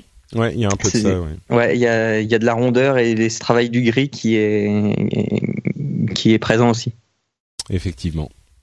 Donc, euh, donc voilà, c'était l'un des jeux qu'on pouvait évoquer quand même, euh, l'un des jeux qui a été Il y, a une, il y a une date de sortie pour My Memory of Us ou? J'ai pas l'impression. Attends que je te dise pas de bêtises. Euh, c'est vraiment l'un de ces jeux, euh, l'un de ces jeux, l'un des petits jeux qui a sorti la tête du lot, quoi. Là encore, je suis mhm. sûr qu'il y en a d'autres. Mais alors attendez, que je dise pas de bêtises. Non, je vois pas de, de date de sortie. Peut-être qu'il y en a une. Je vous avoue que je suis pas certain. Ok. mais voilà, donc il est effectivement il est effectivement l'un des jeux qui a marqué les journalistes qui ont eu l'occasion de mettre la main dessus et c'est un tout petit truc quoi. C'est un tout petit euh, développeur. Je pense que pour eux ça a été pour vous donner. ils sont polonais. Ouais. Et pour vous donner un exemple, euh, sur le site, euh, sur le, le, compte Twitter de My Memory of Us, ils ont 147 followers. Ils n'ont pas de lien vers un site web. et, et j'ai pas l'impression euh, ah si, alors voilà, ils ont un site web, mais ils ont même pas le lien sur euh, sur le compte Twitter, quoi. Ils ont combien de followers, celui 147. Mais mais c'est pas possible. mais eh oui, et eh oui, c'est c'est vraiment un tout petit truc, quoi. Donc euh, bref, voilà, c'est le genre de de truc qui est possible euh, à la Gamescom où les gens peuvent se, justement euh, découvrir des petits des petits jeux de ce type-là euh, au milieu des très nombreux triple A, très nombreux triple A qui envahissent le le le salon. Donc il y a de belles histoires comme ça également. Mhm. D'autres jeux qui vous ont marqué? Je pense que Bon, il y a, y a, une édition anniversaire 10 ans de Bioshock pour 200 dollars si ça vous intéresse. Euh, la SNES e classique a des fonctions euh, euh, retour en arrière et save state pour pouvoir sauver les jeux, euh, ce genre de choses. Il y a un, un, un, hub dans Call of Duty World War 2 euh, qui est un hub qui s'appelle le headquarters où euh, les joueurs peuvent se retrouver et faire des combats un contre un, faire du de l'entraînement en visant sur des, des cibles, enfin un genre un hub social dans World Call of Duty, mais où va le monde? D'autres choses qui vous ont marqué avant qu'on alors, il me semble, je sais pas si ça a été annoncé pendant la Gamescom ou juste avant, euh, mais euh, moi c'est surtout, moi j'ai été marqué par l'annonce de la nouvelle 3DS XL euh, Super Nintendo. Ah oui. Oh, oui. Quand on parle de trucs qui n'intéressent que les fans, effectivement, vas-y. on a entendu mon soupir, non Oui, oui. Non, mais voilà, c'est tout. Tu parlais de, de SNES, e donc ça m'a fait penser à ça. Ouais. mais, mais non, mais du coup, non, mais vas-y.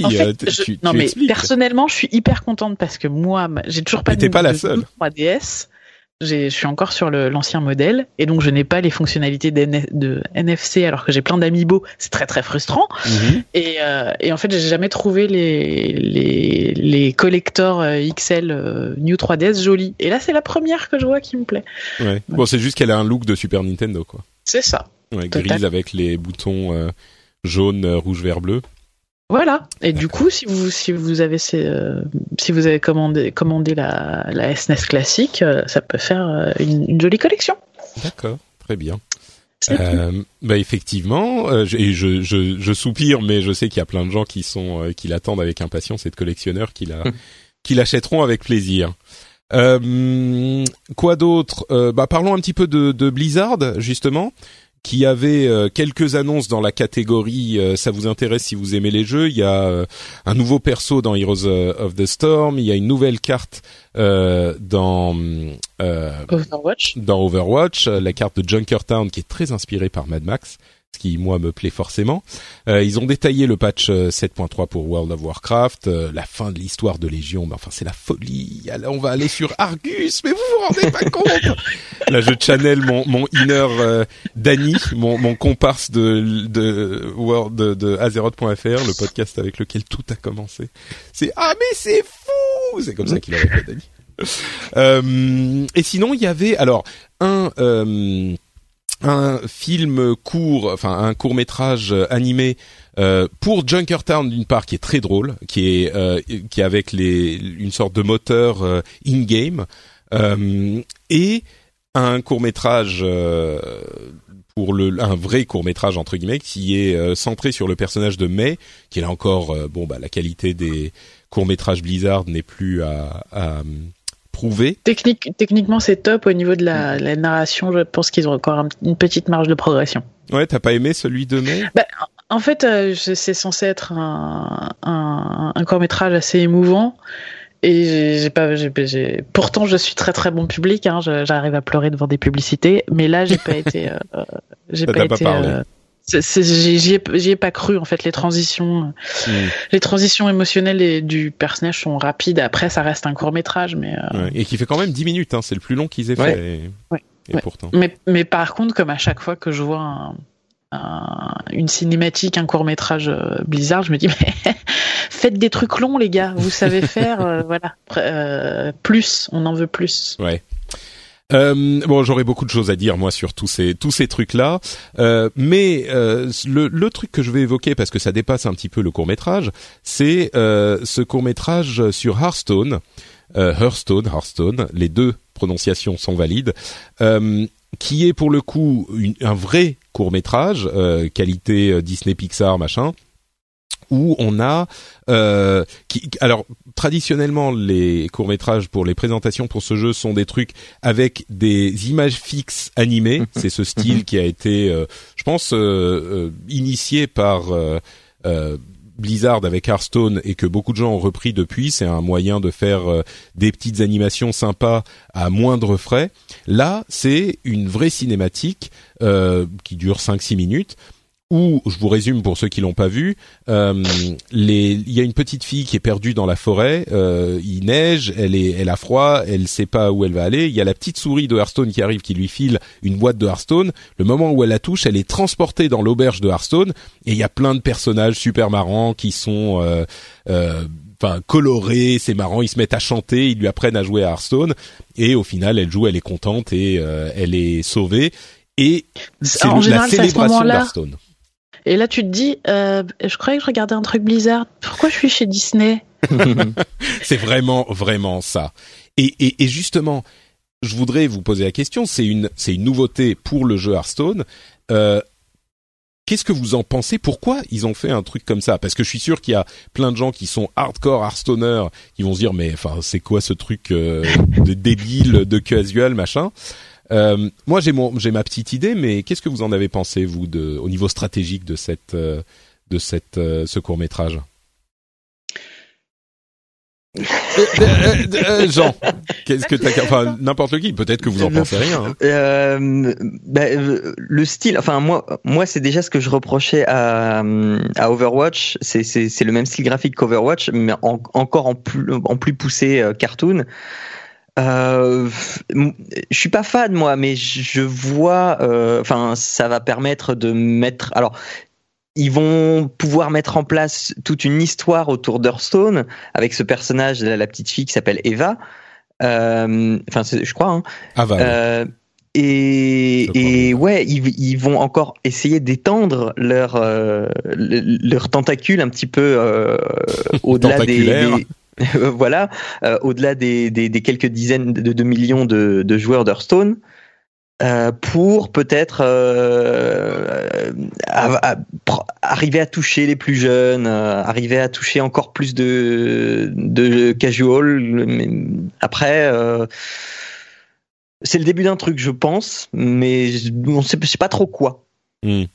D'accord, effectivement. Je, m'aligne un petit peu, je vais détailler, mais. Moi, j'ai euh, vu, ce, j'ai vu ce, ce, court métrage comme euh, un espèce de Hey, vous vous souvenez les gars, à la base c'était censé être un truc hyper casu, c'est devenu de l'e-sport et, et il faut pas qu'on oublie euh, mhm. d'où on vient et donc euh, bah, le but c'est de, de, de, revenir aux sources, euh, de rattraper les casus entre autres, mais aussi de rappeler que Hearthstone malgré tout le sérieux qui s'est quand même installé autour de, de cette licence avec entre autres euh, l'e-sport, etc. Euh, ça reste quelque chose de léger, de fun. Enfin, le, la, fin du court métrage où euh, l'orque est prêt à, à, taper la petite fille et qui a l'aubergiste qui fait respect. voilà, il y a voilà, il y a quelque chose qui fait. On n'oublie pas que Hearthstone c'est léger et on va remettre de la légèreté, euh, hmm. de la légèreté sur la licence. Je suis assez d'accord. Ouais. Mm. J'ai été même jusqu'à me demander si ils allaient pas splitter un Hearthstone. Euh, si... Hearthstone pour les enfants et Hearthstone pour les pour les hardcore. Alors peut-être pas à ce point-là, mais tu vois une itération de, de Hearthstone qui serait différente. Je, enfin, je sais pas du tout, mais euh, ça m'a traversé l'esprit, on va dire. Bah... Le fait que le, le, personnage principal soit un, un enfant et une mm. fille, il y a quand même une volonté de d'ouverture en fait. Ouais. Mm. Ben, je pense effectivement qu'il y a euh, bon, d'une part, euh, avec les, les, dizaines et les centaines de millions que fait Hearthstone, ils mettent enfin un petit peu d'argent dans, dans une promo d'une manière différente. Euh, mais oui, je crois qu'ils ont, d'un point de vue purement marketing, euh, ils ont épuisé leur euh, leur euh, potentiel de d'acquisition chez les joueurs classiques d'Hearthstone. C'est-à-dire, je pense que tous les joueurs classiques qui auraient pu être intéressés par Hearthstone l'ont au moins essayé aujourd'hui ou se sont posé la question ah, est-ce que je devrais voir ce que c'est? Donc je pense qu'ils ont euh, plus vraiment un, un gros euh, euh, potentiel de, de, croissance chez les joueurs traditionnels. Et donc avec cette orientation et je pense que c'est que le début ils ont dit qu'on allait retrouver les personnages de ce trailer dans d'autres aventures, des BD, des trucs comme ça. Euh, donc il y a une volonté de créer leur propre univers euh, en, en, parallèle de World of Warcraft, mais vraiment un univers spécifique à Hearthstone, dans une bulle dans World of Warcraft. Et, et je crois qu'il y a aussi, effectivement, comme vous le disiez tous les deux, euh, la volonté d'aller euh, chercher un petit peu ailleurs en se disant les joueurs qui jouent plutôt sur mobile, par exemple, parce que bien sûr le jeu est disponible sur mobile, les joueurs qui jouent plutôt sur mobile, qui sont des joueurs de Candy Crush, de ce genre de trucs, il y a des joueurs qui jouent à des jeux, euh, enfin de manière euh, intensive, quoi. Il y a plein de jeux mobiles qui sont euh, pas des, des, des, jeux sur lesquels on va juste jouer quand on est dans le dans le bus. Il y a plein de jeux où on va passer 2, 3, 4 heures sur son mobile chaque jour avec ses trucs à énergie, les free-to-play, etc. Et donc, je me dis, ces gens-là pourraient être intrigués par un trailer comme celui-là. Ils se disent, ah ouais, ça a l'air sympa, ça a l'air marrant, ça a l'air euh, enchanteur. Enfin, c'est vraiment euh, une autre approche. Vous savez tous ces jeux où il y a euh, les personnages qui qui dont la qui vous montrent ah vous voilà au niveau 10, voilà au niveau 20, voilà au niveau 30. Je pense que c'est un certain type de joueur qui est intéressé par ce type de trailer et je pense que d'une certaine manière, une partie de cette population et une partie de, de, du reste de la population du mobile peut voir ce trailer-là et se dire ah ouais, ça a l'air sympa quand même. C'est vraiment du branding quoi. C'est genre comment est-ce qu'on se sent quand on joue à Hearthstone C'est genre ah je mets des cartes, ça fait des trucs, ça fait des effets. Et le fait que Hearthstone ait pas de chat, et pas de toxicité possible au-delà du fait d'ajouter euh, un joueur contre lequel on a perdu et de l'insulter ensuite euh, s'il a accepté notre invitation, mais le fait de, de qu'il y ait aucune toxicité possible, c'est euh, un, un, truc qui peut vraiment plaire à une nouvelle section de la population et je pense que c'est vraiment ce, ce, cet aspect, bah, comme vous l'avez dit, quoi. C'est allons chasser les casuals, les gens qui sont un petit peu plus casuals et qui sont pas généralement intéressés par Hearthstone parce qu'il y a un potentiel en plus et qu'on a épuisé notre potentiel existant, quoi. Pour moi, Donc tu veux dire qu'on va avoir 20, des clips de 25 secondes de chansons dans tous nos jeux freemium? Écoute, euh, il n'est pas impossible que ça influence, euh, ça influence le reste de l'industrie. euh, en tout cas, ce qui est sûr, c'est qu'il y a des chansons partout dans Hearthstone. Et franchement, enfin, moi, je pense qu'il est difficile de pas de pas être euh, euh, un petit peu enivré par ce, ce clip quoi. C'est tellement mignon, c'est tellement beau. Euh. C'est ça. Il a un potentiel de feel good. c'est ça. Ouais. Incroyable. Mm. Et tu vois, moi j'ai arrêté de jouer à Hearthstone il y a quelques temps et juste de retrouver les personnages parce que euh, c'est tous des personnages emblématiques du jeu. C'est ouais, c'est assez grisant. Mais c'est exactement pareil. Moi, je joue plus à Hearthstone depuis je sais pas, peut-être un an, je le lance de temps en temps pour voir des trucs. Et d'ailleurs, il y a des, je disais, le, le, le début de la dernière extension est hilarant, hyper bien écrit. Euh, mais voilà, j'y joue plus sérieusement depuis longtemps. Et voir ce truc, je me dis, ah, euh, on revient encore à la question de s'il n'y avait pas 12 000 jeux sympas auxquels il faut jouer, euh, enfin auxquels j'ai envie de jouer en ce moment, euh, bah, je pense que ce genre de truc, c'est un truc qui me ferait m'y replonger un petit peu plus sérieusement, quoi. Ouais. Donc voilà pour euh, Blizzard. Petite note quand même. Oui, pardon, vas-y. Juste avant qu'on finisse sur Blizzard, euh, est-ce que j'ai été la seule à avoir cette sensation de malaise en regardant la vidéo euh, du, de la conférence ou pas? Où j'avais l'impression que ouais, c'est-à-dire que le ils ont ils, ont fait quelque chose qui m'a vraiment surpris, c'est-à-dire qu'ils ont fait leur conférence en anglais à la Gamescom. Ah mais c'est toujours le cas. Hein. Ben, en fait, le truc c'est qu'à la Gamescom, tout est en allemand. Mais... Il y a vraiment, il y a vraiment, et, du coup pendant la conférence, quand, quand les, les, mecs étaient en train d'essayer de, de, de, galvaniser la foule, j'avais l'impression qu'il y avait un espèce de petit, tu sais, un, délai. Ils n'étaient pas super chauds, oui, ça j'ai vu. C'est ça. Et, et, j'avais vraiment l'impression que c'était ce, ce ce temps de comprendre ce que le mec raconte en anglais avant de réagir. Et, et, et, du coup, je suis allée me renseigner et je pensais qu'ils avaient au moins un système de sous-titrage en allemand, et alors que pas du tout.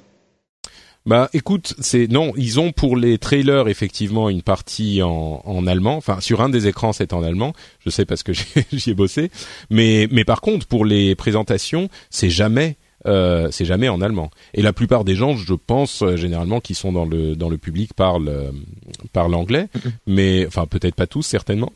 Mais, non, mais tu, sais, ça fait des années qu'ils ont les anglais et parler anglais. Ouais, ouais. Tu, tu, tu, tu peux comprendre l'anglais et pas avoir la rapidité de compréhension qui te permet d'être euh, d'être euh, réactif en temps réel quoi. Écoute, je sais pas moi les dernières fois où j'y étais euh, c'était pour des présentations de trailers et de trucs comme ça, ça, ça s'était plutôt bien passé, mais c'est les développeurs qui viennent faire les présentations et à chaque fois ils parlent euh, ils parlent anglais. Donc ça m'a pas choqué plus que ça cette fois-ci parce que c'est toujours comme ça. Mais et puis ils font ils font les lives quoi, tu vois, c'est oui, c'est pour la Gamescom, mais c'est aussi et surtout pour le public qui qui regarde le live. Donc euh... oui, oui, oui, non, c'est sûr. Bah, enfin, oui, le but ce serait pas d'avoir un présentateur, euh, euh, enfin d'avoir quelqu'un qui, qui parle allemand tout le temps. Mm. Mais je, je pensais qu'en fait il y avait au moins euh, du sous-titrage pour pour en temps réel et pas du tout. Non, bah les trailers, oui, souvent les les sous-titres pour les trucs écrits en en, en allemand, mais bah, je sais pas, peut-être que ça m'a. Bon, je faisais en même temps une émission en même temps que je regardais le live, donc ça m'a peut-être pas choqué autant que si j'avais regardé euh, sans en parler en même temps. Euh, bah écoute, ça sera un feedback à donner à mes anciens collègues euh, du de de la des relations publiques euh, chez Blizzard.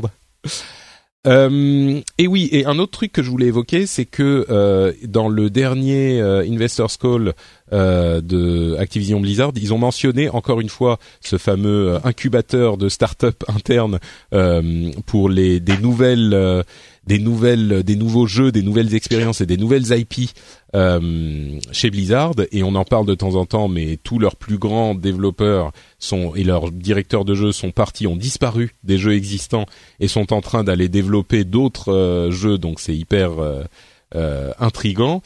Et, et donc ils disent qu'ils sont en train de penser à différentes plateformes et en particulier le mobile.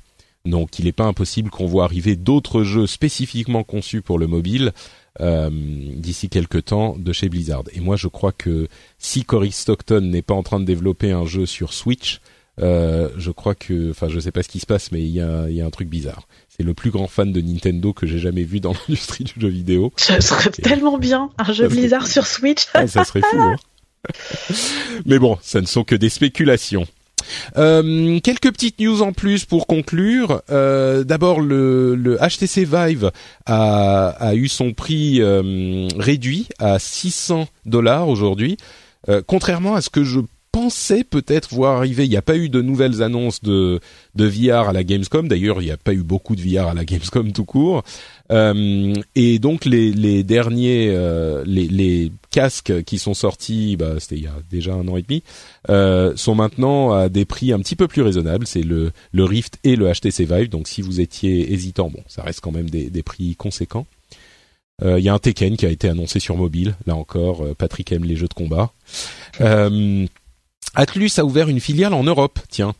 Euh, Atlus, euh, qui est quand même un, des développeurs japonais qui a le vent en poupe ces derniers temps, hein, Persona, euh, entre autres, et eh ben ils ont une petite filiale en Europe. Alors c'est pas énormément de monde, mais c'est bien qu'ils se développent chez nous aussi. et quoi d'autre? Bah je crois que c'est c'est à peu près tout, hein, à moins que vous n'ayez des des choses dont vous vouliez parler également. Non? Bah, juste pour revenir sur le sur le Vive. Euh, moi, j'étais plutôt comme toi. Je, pense que ça sent le sapin pour les premières versions des casques VR. Euh, et je me suis dit que c'est pour ça que le Vive aussi s'alignait sur, euh, sur Oculus. Maintenant, c'est, enfin, je me suis fait la réflexion il n'y a pas longtemps. C'est est-ce que du coup, ça vaut le coup d'acheter un Oculus euh, si, si, si, si, on a de l'argent à mettre là-dedans, est-ce que ça vaut le coup d'acheter un casque VR aujourd'hui euh, parce que euh, bah parce que c'est moins cher ou est-ce que on, on, suppute en disant ah ben non mais si c'est moins cher c'est qu'il va y en avoir ah bah des mieux dans pas longtemps. C'est toujours le gros la grosse interrogation. Moi moi je dirais que je pense que ça va pas trop tarder l'arrivée des nouveaux quoi. Mm. C'est c'est compliqué. Je crois que oui, si, si vous en vouliez pas à 800, je sais pas si vous en voudrez à 600. Donc... Ben, je me suis tâté hein, pour le pour ah le pour l'Oculus. Hein. Mmh. Ouais, euh, pour l'Oculus quand il quand il est arrivé à 449 là cet été avec la promo, euh, du coup ça te faisait euh, un, un, casque de bonne très bonne qualité euh, au même prix, enfin, un petit peu moins cher que le PlayStation VR tout équipé. Mmh. Euh, donc je me, enfin euh, là c'est parce que euh, une des raisons c'est parce que mon Shadow actuellement ne prend pas en charge l'Oculus, mais sinon ça m'aurait bien chatouillé quand même. Mmh. Oui, je comprends, je comprends. Je crois que oui, il y a quelques personnes qui se poseront la question d'une manière générale. Moi, ce que je dirais, c'est que si vous n'avez pas craqué jusqu'à maintenant, attendez les nouvelles versions. Je recommanderais pas aux gens d'acheter un truc maintenant. Il va, il risque d'y avoir des promos à Noël à moins que ça soit l'affaire du siècle. Euh, ouais, je serais hésitant, moi, je dirais. Mais bon. Euh, bah écoutez, je pense que ça va être tout pour notre émission. Euh, un petit mot quand même pour euh, vous dire que vous pouvez toujours laisser des commentaires et des notes sur iTunes et vous parlez euh, de deux personnes qui ont laissé des commentaires. Il y a Hang Soon de Belgique qui dit incontournable, un podcast incontournable de l'actualité du jeu, et Rémi W du Canada qui dit excellent podcast avec de très bons intervenants, merci beaucoup Rémi, mais qui dit également euh, qu'il a l'impression que j'aime pas les jeux vidéo. Alors je résume, hein, je résume son son euh, il dit au, fil des émissions, j'ai toujours l'impression d'entendre quelqu'un de blasé euh, qui passe à côté du message des jeux vidéo. Et ça m'a un petit peu euh, interloqué quand j'ai lu ça parce que euh, vraiment moi je me considère comme euh, non seulement quelqu'un qui adore les jeux vidéo, enfin c'est le, mon, mon hobby favori et, et, mais en plus je me considère souvent comme quelqu'un de relativement positif et du coup j'y ai j'y ai pensé un petit peu et et je me dis je pense que il y a un, un quelque chose qui est un petit peu nouveau depuis une dizaine d'années dans le jeu vidéo, qui est lié à la prise d'ampleur de notre hobby et, et du fait qu'il y a tellement de types de jeux vidéo différents. Euh, dans, enfin, c'est un petit peu comme dire, euh, c'est comme la, la, mettre la télé, le ciné, YouTube ensemble.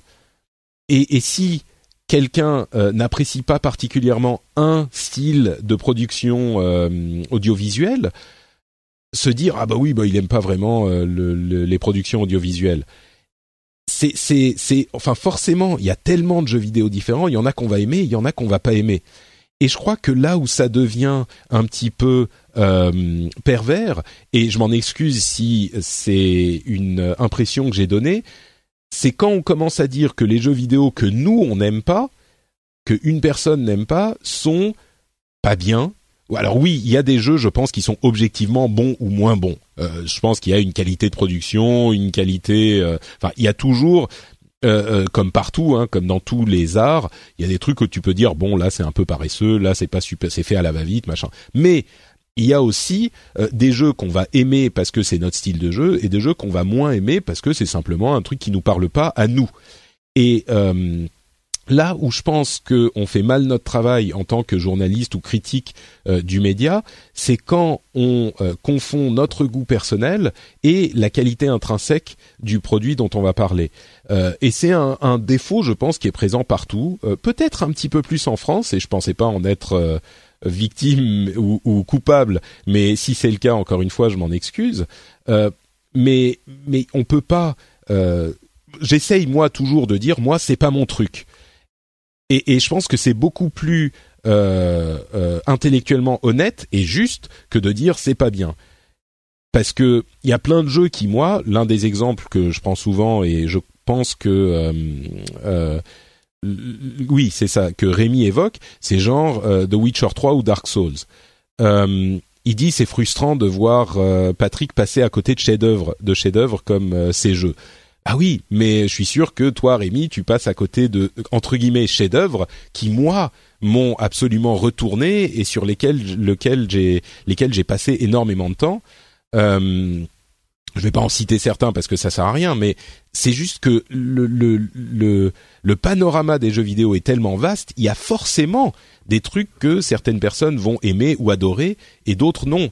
Euh, c'est impossible d'adorer euh, tous les chefs-d'œuvre qui sont sortis dans ne serait-ce que les deux dernières années quoi. C'est c'est juste pas possible. On peut pas tout aimer. C'est comme dire euh, dans la cuisine euh, tu tu aimes toute la cuisine du monde. Non il y a des trucs que t'aimes. Enfin la plupart des gens hein, je suis sûr qu'il y a des gens qui aiment tout mais la plupart des gens aiment certains trucs et un peu moins d'autres. Et encore une fois, là où je pense qu'il est important de faire une distinction, c'est sur des trucs comme The Witcher 3 ou même encore plus Dark Souls, reconnaître l'importance du jeu, la qualité du jeu, euh, l'importance pour l'industrie même que peuvent en avoir certains, même quand on n'est pas euh, soi-même séduit par le produit. Et je crois que c'est là que euh, on peut émettre une certaine critique. Et si moi j'ai montré à un moment que certains de ces jeux, bah, je les ai pas appréciés pour ce qu'ils sont, pour leur qualité intrinsèque, bah c'est une erreur de ma part, mais je pense vraiment pas euh, faire ce genre de choses. Mais voilà, je voulais l'évoquer simplement pour euh, rappeler encore une fois cette euh, idée que on n'est pas obligé de tout aimer et le fait qu'on n'aime pas quelque chose veut pas dire que la, la, chose en question n'est pas de qualité. Et cette, cette distinction entre ne pas aimer et ne considérer que c'est entre guillemets pas bien ou de la merde comme on a souvent tendance à l'entendre, euh, c'est une distinction hyper importante, quoi. Je peux juste rajouter un petit truc. Oui, bien sûr, bien sûr. Euh, pour moi, il y a en plus un troisième truc aussi à prendre en, considération parce que c'est aussi un sujet auquel j'apporte beaucoup d'importance. Euh, il y a aussi le, le fait qu'on ait les clés ou pas de, pour appréhender tel ou tel jeu parce que tu n'appréhendes pas un Dark Souls comme tu appréhendes un Tacoma ou un Gone Home ou encore un Witness. Et parfois c'est compliqué d'avoir les clés pour appréhender euh, correctement euh, un certain type de jeu ou un certain jeu. Là, je vois, je suis en train de, je suis enfin en train de faire The Witness et, et, et, je suis en train de vivre le jeu euh, de la manière dont il ne faut absolument pas la vivre, qui n'a pas été pensée par Blow.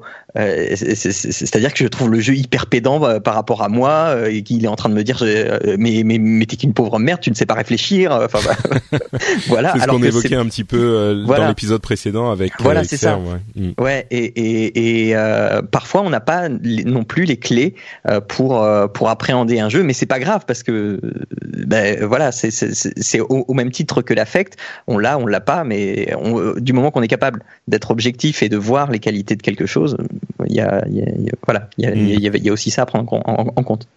Je suis assez d'accord, oui. C'est un petit peu comme le cinéma, quoi. Il y a des, enfin comme n'importe quelle forme d'art finalement.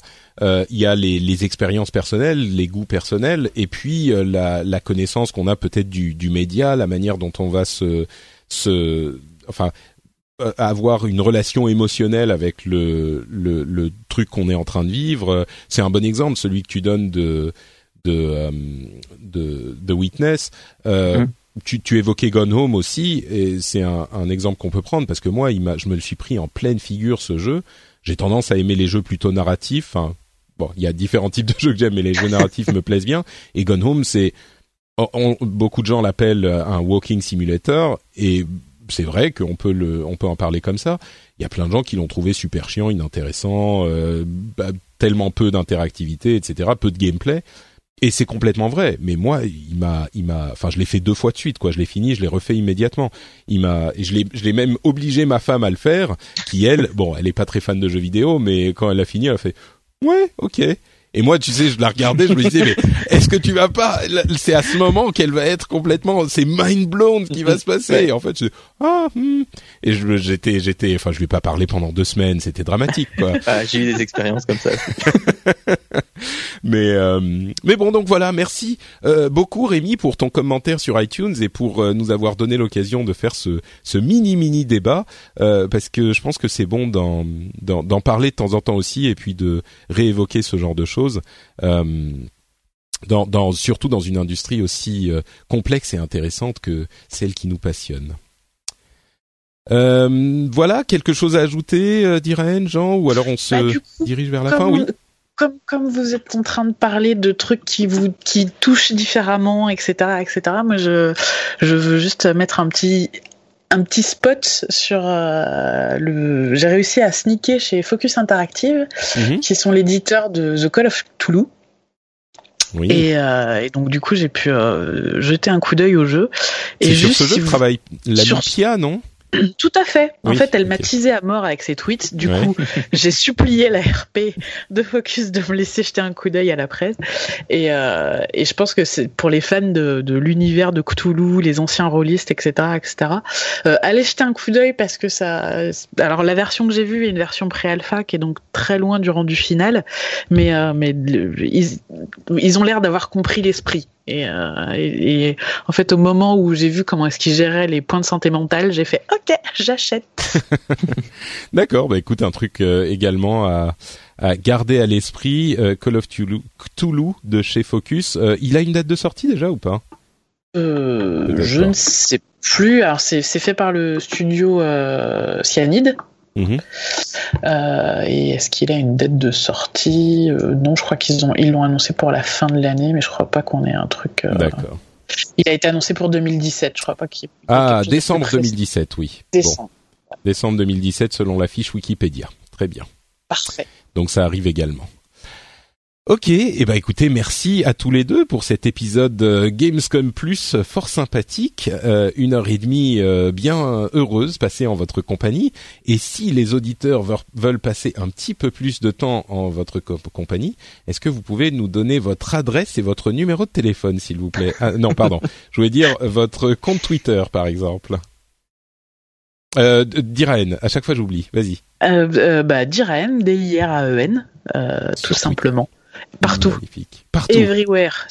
partout. Alors, mais quels quel, euh, réseaux sociaux et sites internet tu utilises en plus de Twitter, tiens? Alors Twitter, Instagram, Facebook. Euh, je me suis mis à fond sur Instagram en ce moment, donc j'en ah parle. Et puis là, je relance. Euh, j'essaye de relancer mon blog. Euh, Flopisation est de retour. Ouais, j'ai décidé que j'allais m'y remettre avec un angle un peu différent.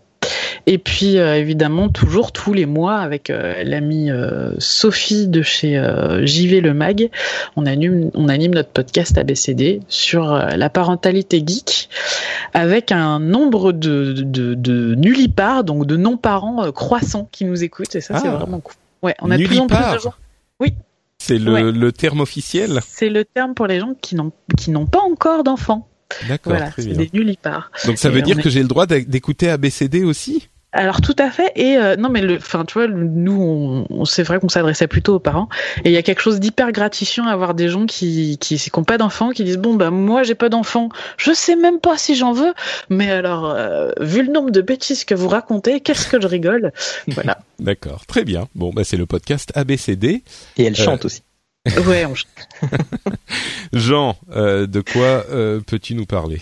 Euh, eh bien moi, euh, vous cherchez sur les réseaux sociaux soit Papa Podcast, soit Papa à quoi tu joues sans S. Mhm. parce que c'est trop court sur Twitter. C'est pas qui sait pas conjuguer le verbe jouer, mais voilà, c'est pour ça. Voilà. Euh, et sinon, eh bien sur papapodcast.fr, vous retrouvez eh bien tout ce qu'on fait, c'est-à-dire Papa à quoi tu joues et Papa à quoi on joue. Donc le premier, c'est ça s'adresse aux parents et on traite l'actu euh, du JV euh, plutôt d'un côté sociétal. On parle de, handicap, on parle de de qu'est-ce que c'est qu'un jeu vidéo. on parle aussi et on vous conseille des jeux aussi. Donc là, sur celui qui va sortir le 1er septembre, on va vous parler de Hellblade, Neverending Nightmare et Danganronpa Trigger Happy Avoc. On aura aussi marqué Christophe Herbal en invité. Et euh, voilà. Euh, et puis, euh, Papa à quoi on joue bah, C'est pour vous conseiller des jeux à faire en famille avec vos enfants, que ce soit des jeux vidéo ou de plateau. Et je suis toujours accompagné de Arnaud et David et parfois d'un invité. Magnifique. Merci beaucoup, Jean. Pour ma part, c'est Note Patrick sur Twitter et sur Facebook, pardon. Et euh, vous pouvez bien sûr retrouver cette émission sur frenchspin.fr avec d'autres émissions comme euh, au hasard le rendez-vous tech qui est euh, un, podcast qui couvre l'actualité tech comme on couvre l'actualité jeux vidéo ici de manière simple et agréable, j'espère en tout cas. Il y a également Upload et Positron qui vont faire leur rentrée en septembre. J'espère que vous serez là aussi pour nous accompagner dans ces incroyables aventures. On vous remercie de nous avoir écoutés et on vous donne rendez-vous pour un nouveau rendez-vous jeu dans 15 jours. Ciao à tous. Et nous, ciao, ciao. On te remercie de nous avoir invités. Oui, c'est vrai, merci. Salut. Bisous. Ciao. Ciao.